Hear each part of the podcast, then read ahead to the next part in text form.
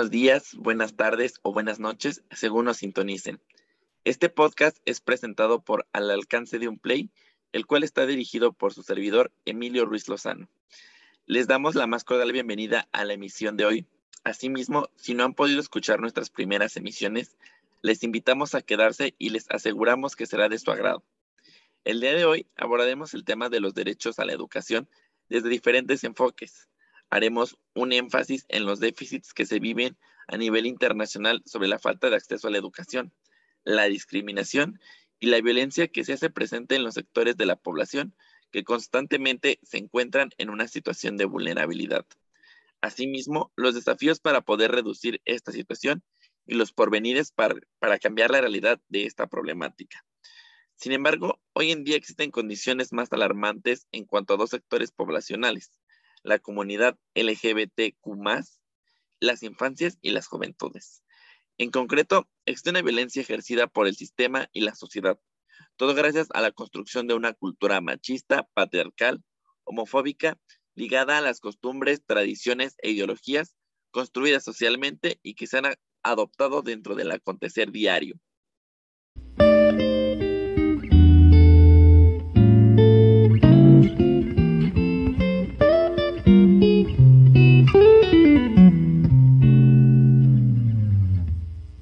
Como se comentó en un inicio, hoy tendremos una emisión de lujo, porque tendremos una gran invitada que nos hablará acerca de los derechos a la educación desde una perspectiva pensada en la niñez y la juventud, un tema relevante por la importancia que éste tiene. Nada más que decir, démosle una fuerte bienvenida a Adilén Pérez Narciso.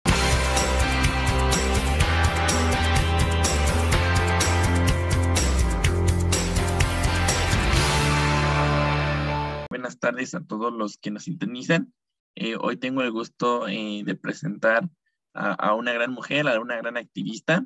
Ella es Adilén Pérez Narciso. Es una eh, mujer indígena mazateca de Oaxaca, licenciada en Derecho por la Universidad Veracruzana, vicepresidenta del Consejo Ciudadano de Seguimiento de Políticas Públicas, CONCEP, del Instituto Mexicano de la Juventud, INJUVE, presidenta del primer semestre del 2021, embajadora de One Young World y embajadora joven de América Latina para la erradicación del trabajo infantil por la OIT en 2017.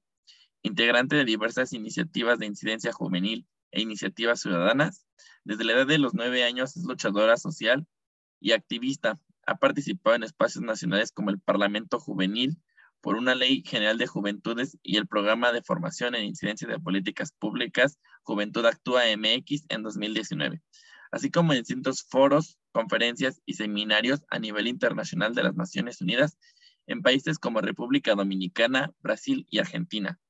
Es reconocida como una de las, eh, como una de las líderes mundiales eh, de la One Young World y participante de la Cumbre 2021 en Múnich, Alemania, galardonada con el Premio Nacional Atenea 2021 en la categoría de Construcción Ciudadana y para el 2022 es una de las 15 líderes seleccionadas de Iberoamérica el prestigioso programa de liderazgo de la Fundación Pablo VII, Pablo, Pablo VI, perdón, a realizarse en España.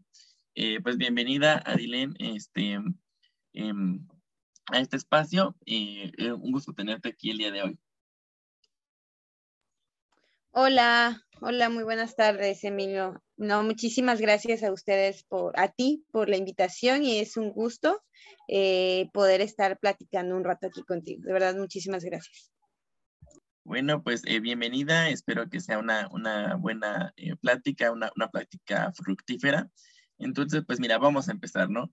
Hablemos del tema, el tema de la educación, un tema que es muy importante, el tema de los derechos educacionales desde diferentes sectores, eh, desde la transectorialidad y desde la multidisciplinaridad que esto puede tener. Entonces, pues, pues recordemos, ¿no? La Declaración Universal de los Derechos Humanos pues nos comenta, nos dice que la educación es indispensable para el ejercicio de otros derechos, puesto que tiene el objeto de desarrollar a los seres humanos de manera integral y que la educación sirve como una herramienta para mejorar las condiciones sociales de la niñez y la juventud, así como de las personas en general, con el fin de afrontar diversas problemáticas eh, pueden ser sociales, ambientales, em, em, económicas, políticas, entre otras tantas que son muy importantes.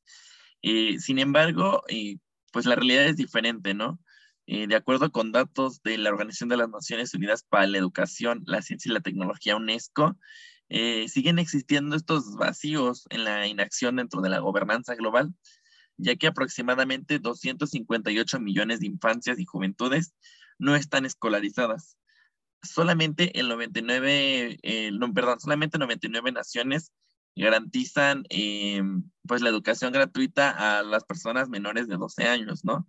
Lo que claramente mm, pues marca una primera alarma. Eh, a nivel internacional, la tasa de alfabetización eh, es del 91.3 aproximadamente, lo que significa que al menos 102 millones de jóvenes carecen de las herramientas necesarias o viven en una situación de analfabetismo completamente. En ese mismo informe se narra que hay 175 millones de niños en el mundo que no tienen acceso a la educación preescolar, alrededor de 262 millones de juventudes y, niñez en todo el mundo eh, que, no pueden que no pueden ir a la escuela o recibir una educación completa, lo que nos indica que uno de cada cinco niños a nivel internacional no puede tener una educación completa, integral o transversal debido a diferentes factores. En estos factores y se puede incluir la pobreza, la discriminación, los conflictos armados, los desplazamientos, el cambio climático, la falta de infraestructura e incluso la falta de docentes en, en, en diferentes cuestiones, ¿no? O sea, es, eh, tan diversa la cantidad de, em, pues, de situaciones que limitan el acceso a la educación que, que marca una pauta y un punto importante. Eh, con datos de la UNICEF eh, y, y, con fines este, pues, de la evaluación que hace de, derivado del informe PISA y, y, de otras herramientas con las que se basó este informe, pues nos arroja que el 58% eh, de los menores de edad no alcanza las competencias básicas en rubros como matemáticas y lectura y que no permiten un pleno desarrollo en su capacidad para contribuir de manera significativa al desarrollo de una comunidad, ¿no? En datos serían aproximadamente 607 millones eh, de juventudes e infancias que no logran pues alcanzar estos resultados y que no generan herramientas eh, que puedan ser funcionales, hablando en el tema eh, pues de competencias básicas a, nivel internacional, ¿no? las infancias y las juventudes y se enfrentan a un discurso constante, un adultocentrismo muy marcado que vulnera sus derechos, eh, que afecta y repercute directamente en la educación y, y se concibe como eh, a los jóvenes como estos sujetos que carecen de algo, que carecen de información, que carecen de formación, que carecen de educación. Y se les ve eh, de esta idea em, de, de, que necesitan eh, tener esta dependencia o este proceso formativo eh, para de manera de, de, manera de un docente bajo esta lógica de decir que el adulto tiene la razón frente a la juventud o junto a la niñez y, y llegar a estos discursos em, hegemónicos que logren decir y que impactan directamente en dos frases muy sencillas el discurso de llegar a ser alguien en la vida dicho por eh, adultos o incluso por la misma familia, y alcanzar la madurez y la responsabilidad necesarias para que formen parte eh, de la dinámica social o no de esta integración. En México, aproximadamente más de 4 millones de niños, niñas y adolescentes no asisten a la escuela, mientras que más de 6 mil están en riesgo de dejarla por diversos factores como la falta de recursos, la lejanía de las escuelas, la violencia y la marginación. Además, eh, la niñez tiene un aprovechamiento bajo eh, con respecto a los contenidos impartidos en la educación básica. Ahí podemos rescatar un grupo que vive aún más una situación de vulnerabilidad, que son las, los niños, las, los niños de, la, eh, de las comunidades originarias, que se les dificulta y empieza una barrera, que es el, el idioma, el idioma indígena, porque muchas escuelas a nivel, a nivel público, pues no cuentan con la capacidad para poder tener herramientas sólidas que puedan incluir estos niños eh, en la enseñanza completa, integral, claramente multidisciplinaria, y esto representa un foco rojo para los Estados Unidos mexicanos.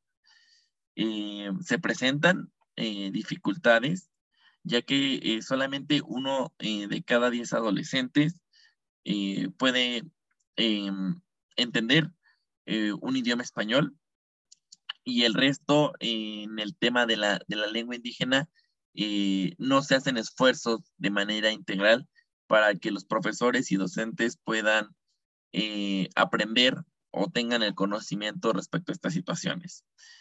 Eh, claramente representa un reto para los Estados Unidos mexicanos y en mayor medida y en mayor escala existe un reto aún mayor para otro grupo muy importante que son las personas migrantes o refugiados. Eh, de acuerdo con el informe de inmigración del año pasado, 18 mil niñas y niños extranjeros de diferentes nacionalidades del mundo. Eh, podríamos hablar de Yemen, de Siria, de Afganistán o de América Latina, eh, de países como Guatemala, Honduras y El Salvador. Este, no han acudido a la escuela, no tienen un conocimiento integral con respecto a lo que deberían de saber y muchos de ellos eh, fueron retornados a sus, a sus países de origen más de eh, 9 mil niños han sido repatriados y en esta situación, este, pues carece, hay una carencia amplia de, vacíos en las aulas de estos países, hay una carencia eh, sobre el conocimiento que empieza a delimitar y que empieza a vulnerar aún más a, a los infantes y las juventudes. Y bueno, estos son solamente algunos eh, de los datos, de los informes que arrojamos partiendo, si quieres, de nivel nacional a nivel internacional o, viceversa. Y pues nos gustaría saber tus, sentires, tus perspectivas, eh, algo, algo que pudiera pues complementar esta información eh, con lo que tú has trabajado, con el activismo que has realizado. ¿Qué sabor de boca te da estas situaciones, estos datos que yo te he comentado con anterioridad?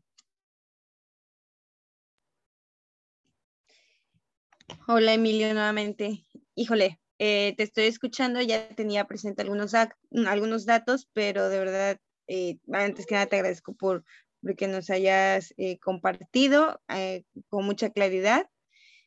bueno, como activista, rápidamente compartirles que desde muy niña, como bien decía la Asamblea, desde los nueve años empecé a ser activista. No sabía que era activista hasta ahora años dije, sí era una activista a los nueve, porque realmente para mí era un juego, era aprender sobre derechos humanos, porque no sabía ni siquiera que era un derecho humano.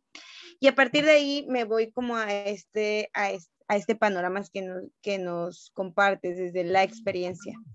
Creo que em, las niñas, niños y adolescentes entrado en este, en este, de este lado y lo que tú nos has compartido le sumamos el tema de la discriminación eh, y de las desigualdades que se sufren en comparación de la población no originaria o no indígena.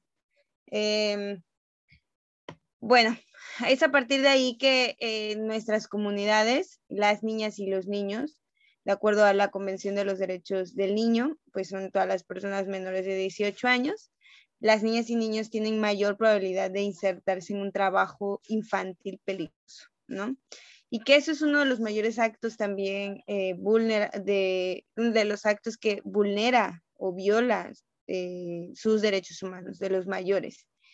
Es en el sentido que también hablando de trabajo infantil, podríamos decir que las niñas y niños están dejando eh, las escuelas por ir a trabajar porque el nivel de marginación y de olvido y de pobreza es muy alto, ¿no?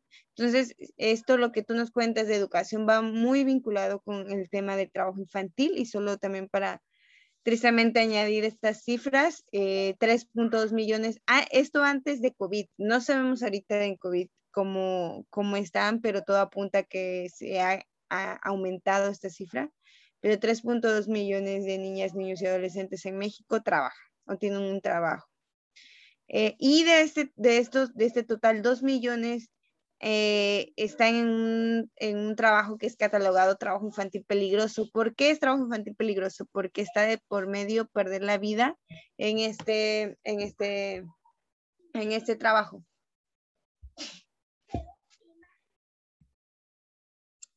Claro, y, tomas o retomas un tema muy, muy importante, ¿no? El tema del trabajo infantil, ¿no? ¿Qué representa para las familias el tener eh, un, ingreso, ¿no? Porque muchas veces no, alcanza eh, dentro de las familias eh, estos ingresos.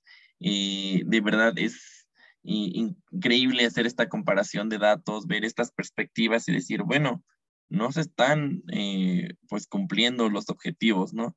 No se está teniendo una educación integral porque existen otros problemas sociales que contrarrestan y que eh, dificultan el acceso, ¿no? ¿no? No se está orientando el trabajo o no se está enfocando, partiendo, como te lo decía, desde lo internal hacia lo local o desde lo, local hacia lo internacional, la generación de estas políticas que tengan este enfoque pensado en, en, estas perspectivas, ¿no?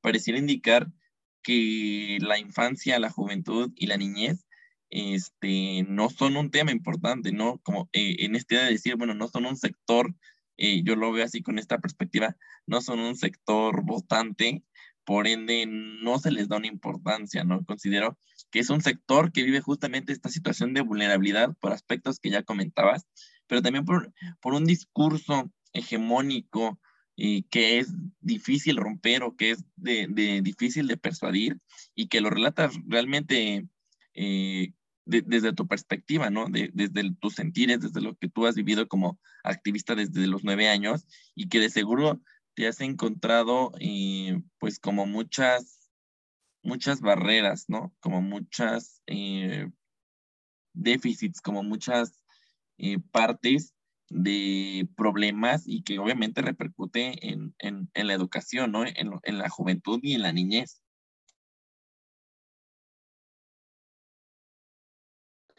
Sí, totalmente. Em, digo, además de esto, el tema de, bueno, la educación, el derecho a la educación, pues es un derecho constitucional, un principio fundamental de nuestra constitución. Eh, y no nada más en la Constitución, pues ya bien lo mencionabas tú, los tratados internacionales de los que México es parte. Y pues eh, el tratado internacional, eh, la convención, podamos llamarle el más importante y más firmado, pues es la Convención de los Derechos del Niño a nivel internacional. Y ahí menciona también que el derecho a la educación, pues es uno de los de los, eh, eh, de los principales que debe el Estado garantizar a las niñas y los niños, ¿no? Pero también nos situamos en las desigualdades, no es lo mismo un niño urbano que un niño rural o un niño de alguna comunidad originaria, ¿no? Es, así que, eh, pues, la brecha de desigualdad se marca mucho más para esta, esta niñez y, además de no, de no garantizarse el derecho a la educación, pues también eh, se, ven, se, ven, en la necesidad de involucrarse en, en, el trabajo, ¿no? Y pues, por ejemplo, en mi comunidad eh, hemos hecho algunos proyectos, platicado con algunas personas y no es por, por el hecho de que quieran o les guste que sus hijos trabajen, sino más bien es el olvido en el que está de todos, en todo sentido, desde planificación familiar, desde las escuelas, incluso hay comunidades que no hay escuelas, tienen que caminar y los profesores que llegan pues son profesores que, hablan castellano, que hablan español.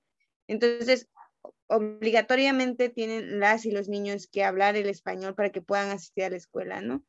Y pues nos vamos a ir en un, un panorama muy devastador, muy triste, de que el hecho de que no se garantice el derecho a la educación, pues conlleva mucho, a, un monstruo, yo le llamo, ¿no? A un monstruo de desigualdades, pero sí hay que hay mucho de qué platicar, pero es lo que te pudiera compartir, ¿no? Ahora y que y que es pues el motivo por lo por lo cual seguimos siendo activistas buscando em, oportunidades, soluciones, sobre todo alianzas con diversas instituciones, organizaciones y colectivos y colectivas.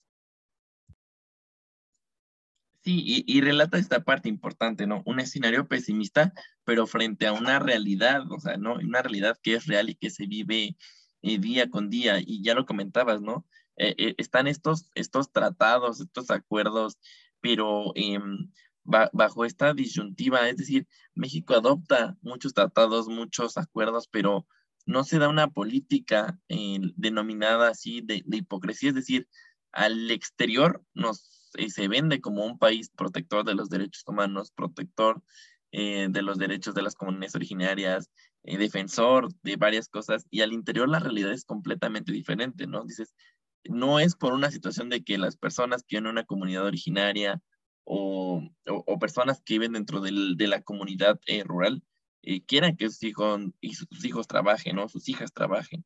Pero sí se habla de una eh, disyuntiva de decir, bueno, es que no hay infraestructura, es que hay una primera barrera que es el lenguaje y, que, y que dificulta, ¿no? Y que, y que hace buscar otras formas, pues, para poder sostener a la familia, ¿no?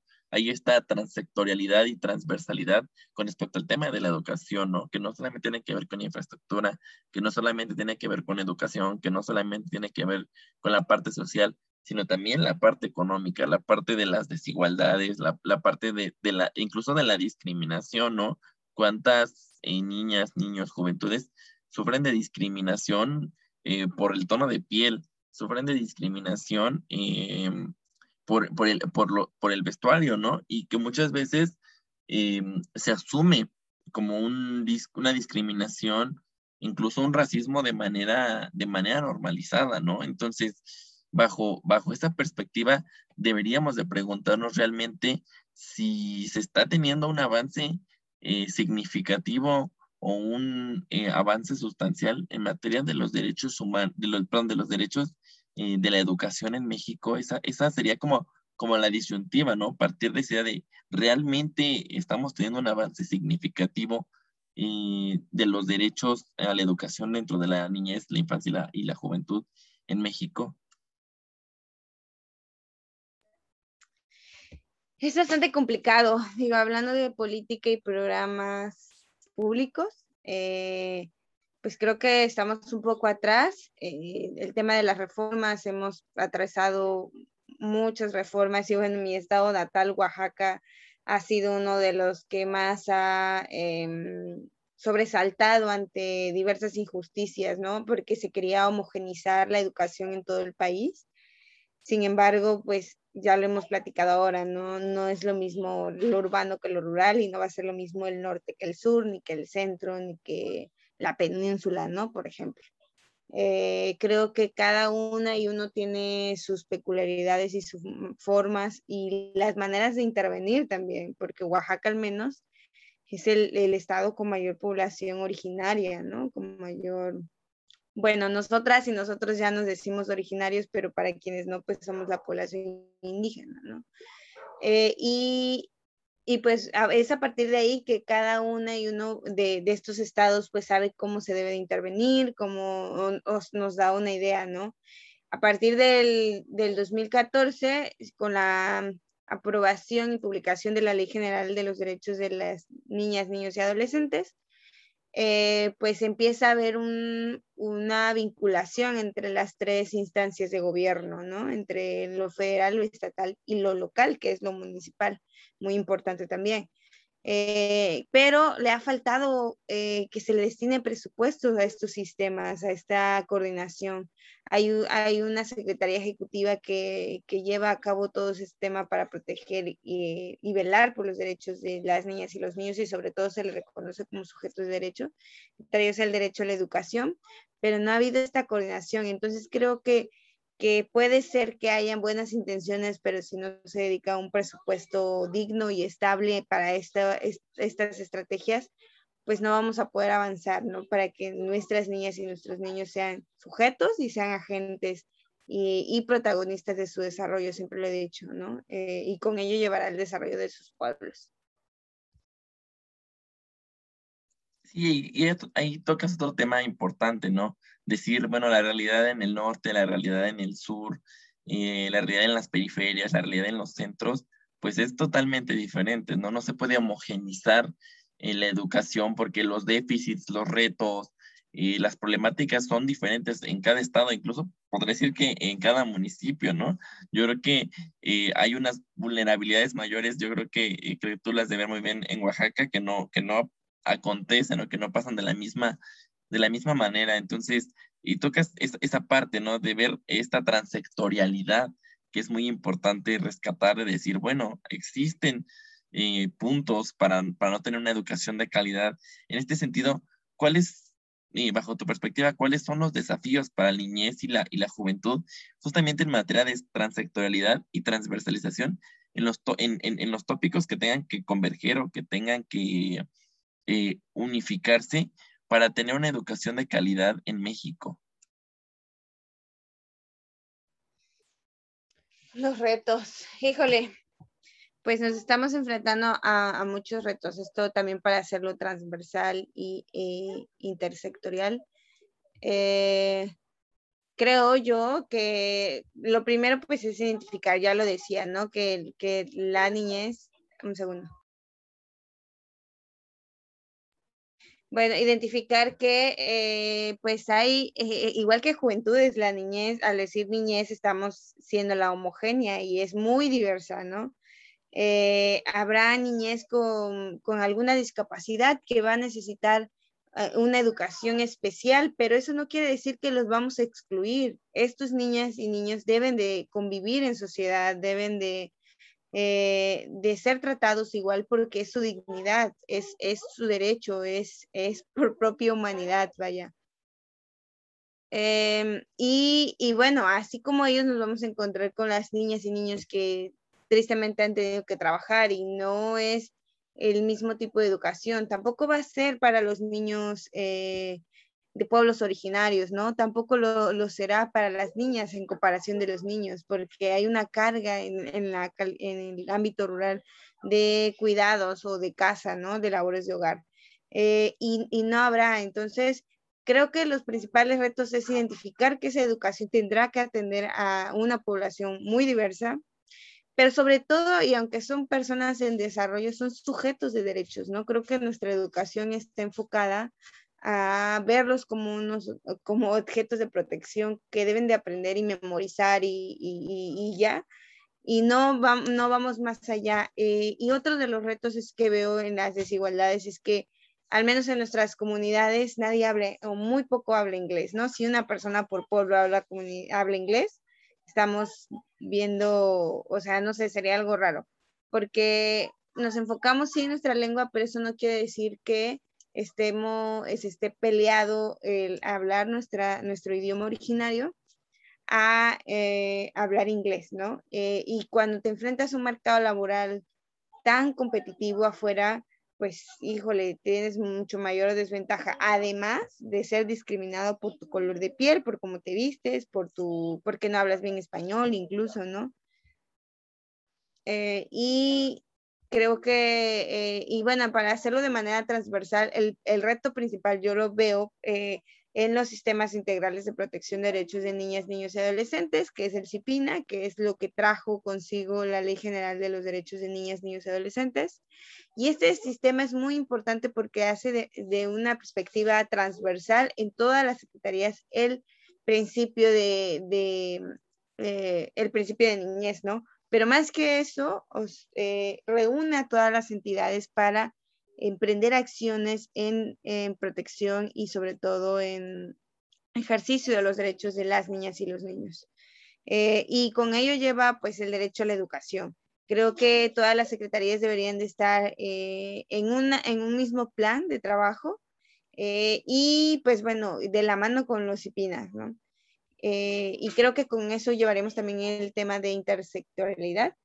Em, pero creo que esto va más allá. Lo que yo pueda decir aquí se queda muy corto de lo que se pueda se puede hacer, pero creo que no podemos dejar de lado esta diversidad y sobre todo que cada dependencia y en cada estado y en, en, cada municipio pues trabaje por su lado. Creo que más allá también estamos un, una formación integral para los docentes, que podamos atender a toda esta diversidad, porque me he encontrado también docentes que pues no es su culpa, no quiero mencionar, no quiero decirlo así, pero no ha habido esta formación de cómo atender a un niño o una niña con alguna discapacidad, ¿no? Este, con alguna dificultad de aprendizaje, que, ay, eso, es, ese término no, no me gusta tanto, pero bueno, que no puede aprender al ritmo que, que quisieran nuestros docentes, ¿no? Entonces, pues creo que nos hace falta mucho que caminar, hay muchísimos retos, pero yo le apostaría muchísimo al sistema eh, el Sistema Nacional de Protección de los Derechos de Niñas, Niños y Adolescentes, que precisamente en esta administración se quiere desaparecer. Sin embargo, eso sería un retroceso brutal en eh, la garantía de los derechos de las niñas y niños. Entonces, bueno, espero haber respondido con esto tu pregunta, pero sí, de verdad lo que yo pueda decir está muy corto. Creo que hace mucho, mucha falta eh, avanzar, ¿no? Hace mucho que, hace, hace falta mucho que hacer. Sí, y, esta parte importante, ¿no? La parte de visibilizar, y retomas un punto muy importante y lo quiero poner como un eje que también entra en la transversalidad, el involucramiento de la sociedad, porque al final de cuentas la sociedad puede marcar las pautas para la elaboración de políticas públicas, para la designación de presupuestos, bajo la representatividad, obviamente, de los congresos locales o, de los diputados y senadores, pero que debe orientar, ¿no? Es decir, si no se visi eh, esta, esta visibilización del problema, eh, pues nos hacemos eh, justamente como tontos, ¿no? La sociedad se hace tonta y entonces no, no se logra el cometido de hacer una reflexión de la importancia que tiene, ¿no? Si tú como persona vives una situación de vulnerabilidad, ¿qué pasa con las personas que viven aún más una discriminación, una desigualdad, una marginación? Una discapacidad, oye, eh, ponle el nombre que quieras, eh, el tópico que sea, pero que justamente, ¿no? Que hay una transversalidad, ¿no? Y en este sentido de, decir, la educación forma un pilar importante, ¿no? Y en yo creo que en todos los gobiernos, no creo que haya un solo gobierno en el mundo que no, que no piense que la educación es importante, ¿no? Que el conocimiento es fundamental para el desarrollo del, del individuo, ¿no? Y entendiendo el desarrollo eh, personal, el desarrollo eh, del entorno, eh, el desarrollo humano, o sea, no, no con esta visión de decir, bueno, un desarrollo para ser motor económico de mi país, ¿no? Sino poder justamente gozar de, la plenitud de sus libertades y derechos en el sentido, bueno, que, que, dicen los, los, juristas, ¿no? Este naturalismo, los derechos que tienes por el simple hecho eh, de, ser un individuo, ¿no? Y, de, ser un humano. Entonces, en, esa parte me parece fundamental lo que, lo que, lo que rescatas. Queda mucho por, eh, por qué caminar, queda mucho desde la sociedad civil, desde los activismos, desde darle eh, los parlamentos abiertos, ¿no? Es darle esta voz a, la niñez y a la juventud que muchas veces no lo tiene, ¿no? Que en un parlamento abierto, que en una democracia, y no se incluye a estos sectores también causan una situación, una situación de alarma, una situación pues eh, bastante importante y justamente eh, ahí va enfocada la siguiente pregunta. Eh, ¿Consideras tú que este discurso hegemónico adultocentrista repercute directamente o repercute de manera indirecta dentro de las infancias y las juventudes?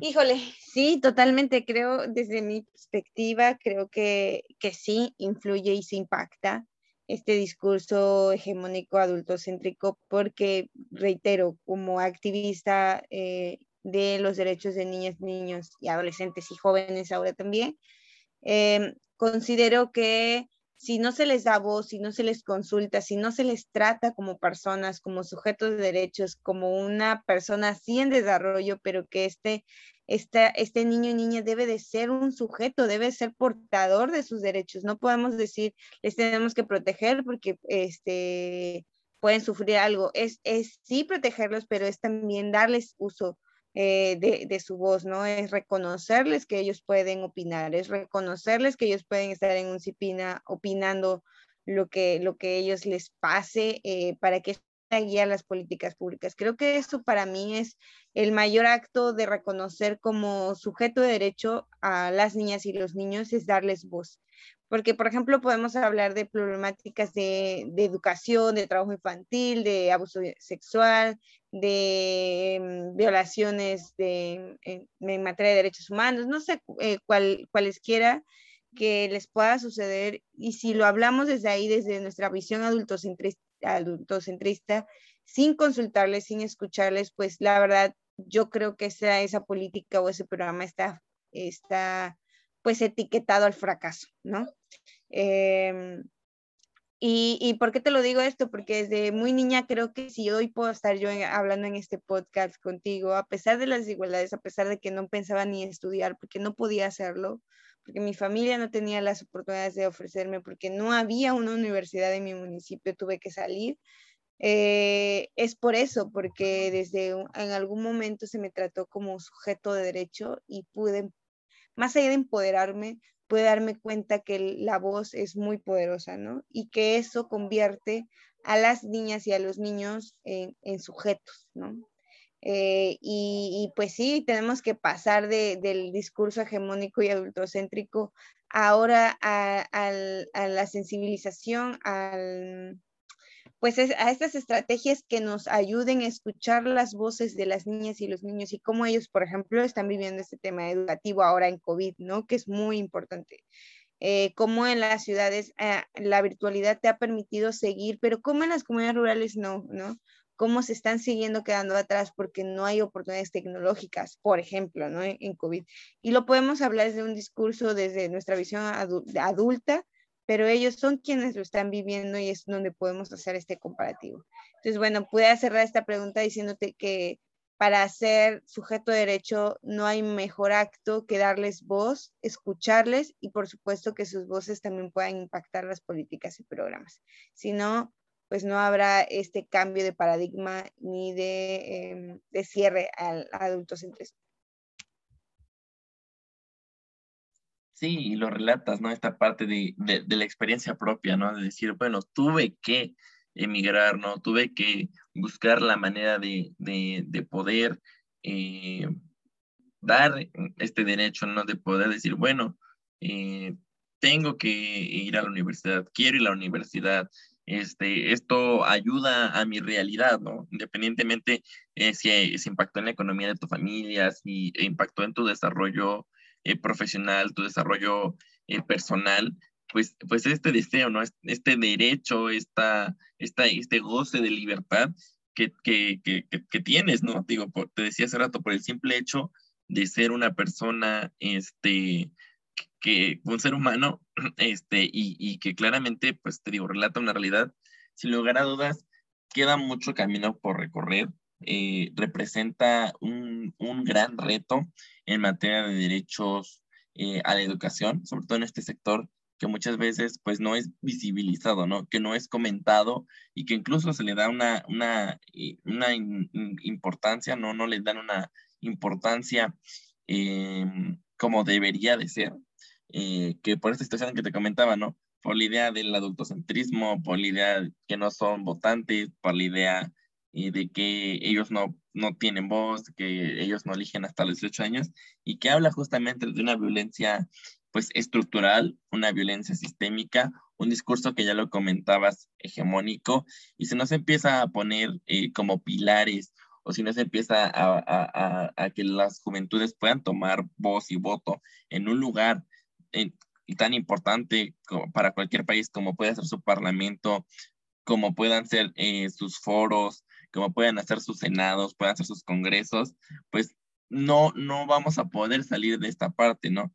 Que, es decir, que las políticas deben estar orientadas a, a, a, perdón, a este a los grupos transectoriales, ¿no? Es decir, si vas a elaborar una política pública en materia de educación, revisa a los infantes, revisa, revisa a las juventudes, pero también revisa a las juventudes de pueblos originarios, ¿no? A, a, las eh, juventudes o infancias de, afromexicanos, eh, de la comunidad gitana, de la comunidad menonita, eh, de los que viven una, una discapacidad, ¿no? Porque al final de cuentas, eso hace, vaya, hace un tema importante, ¿no? Una vulnerabilidad mayor una parte importante y que debe tener justamente toda esta eh, transversalidad que no le está, que no le está, que no la están haciendo y que incluso podríamos decir que es em, un tema que, que, ha fracasado rotundamente a nivel internacional, ¿no? No solamente en México, no, nos, nos centramos a, a, México porque es nuestra primera, pues nuestra realidad, ¿no? Pero podríamos ver en, países, como te comentaba hace rato, de Siria, de Yemen, que viven una situación todavía mayor y cuántos niños no pueden acudir a una escuela, cuántos niños tienen que huir de la guerra, ¿no? Cuántas juventudes tienen que pues luchar o, o emigrar y morir en el intento o, o simplemente decir, eh, ¿sabes qué? Pues migro con todos los déficits y no voy a una educación. ¿Por qué? Porque no tengo las oportunidades, porque el contexto no me lo permite, porque soy niña y no hay escuelas eh, para niñas, porque la educación en este discurso hegemónico es solamente para los varones. Y decir, bueno, es que realmente no se está tomando en cuenta los contextos y las realidades eh, de estas situaciones y que claramente marca un problema a nivel internacional muy difícil. Muy, yo creo que es uno de los mayores retos de la agenda internacional y de la gobernanza global y que sin lugar a dudas pues representa, representa un déficit y, y una falta de interés en los tópicos con respecto a, a, los gobernantes a nivel internacional. Incluso podríamos apostar por los eh, organismos eh, multilaterales. Esto no quiere decir que la UNICEF o, la ACNUR o eh, la UNESCO no, no hayan hecho un impacto, ¿no? Pero no ha sido de esta manera significativa porque no se ha podido reducir las brechas de desigualdad, las brechas de marginación, los conflictos bélicos, la desigualdad estructural y sistémica. Y entonces representa así una problemática que en una realidad es bastante cruda, es bastante difícil y que sobre todo este, pues, pues marca esta pauta de decir es hora de actuar, es una urgencia y tenemos que empezar a cambiar los paradigmas y los discursos hegemónicos.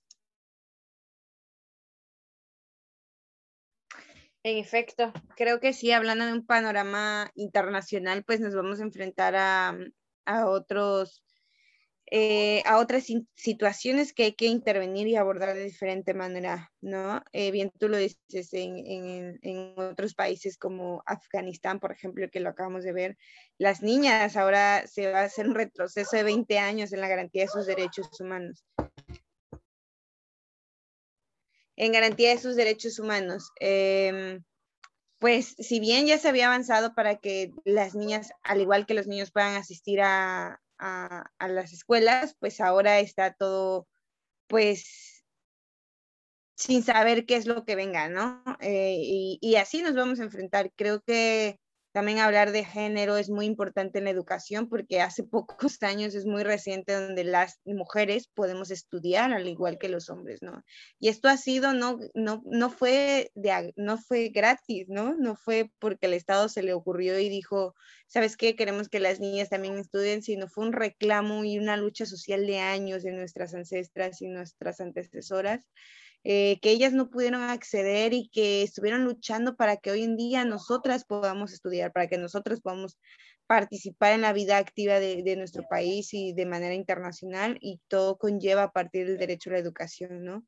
Entonces, pues bueno, nos daría para, para hacer otro podcast más, más, este, más largo, pero hay mucho, mucho que hacer y de verdad necesitamos muchas manos para abordar y garantizar en este caso a las niñas y niños y también a las juventudes, porque hablar de juventudes también es que no todas eh, y solamente un círculo muy, muy pequeño logra acceder a una educación eh, superior, ¿no? Incluso de posgrado.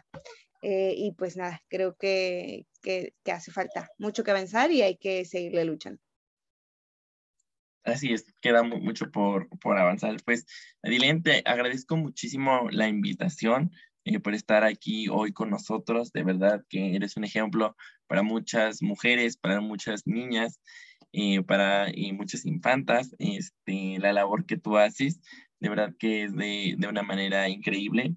ya lo contabas tú, la, la parte personal que dices tú, bueno, a mí me tocó, no, yo lo viví, no es que alguien me lo haya contado, no es que yo lo haya investigado, fue algo que yo viví, una realidad que a mí me pasó y que obviamente, pues desde el activismo, desde lo que hacemos cada uno de nosotros, cada una de, de nosotras, cada una de nosotras, este, desde las diferentes trincheras, pues puede aportar, ¿no? Entonces, te agradezco bastante la invitación. Como dices tú, el podcast nos daría eh, para hablar todo el día, incluso de los temas de los derechos, del, del, tema de género, que ya también lo tocaste. Entonces, pues te agradezco mucho la invitación y espero que este podcast pues sea eh, no sea el último este, y, vengan muchos más para la posteridad.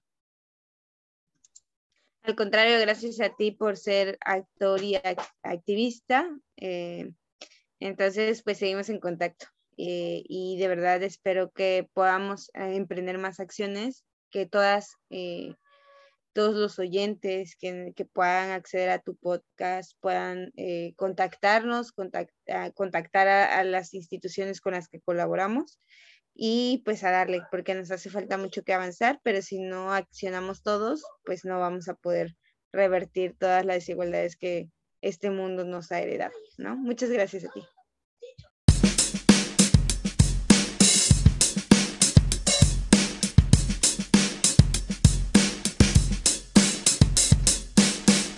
La educación representa un reto fundamental para la sociedad de hoy en día.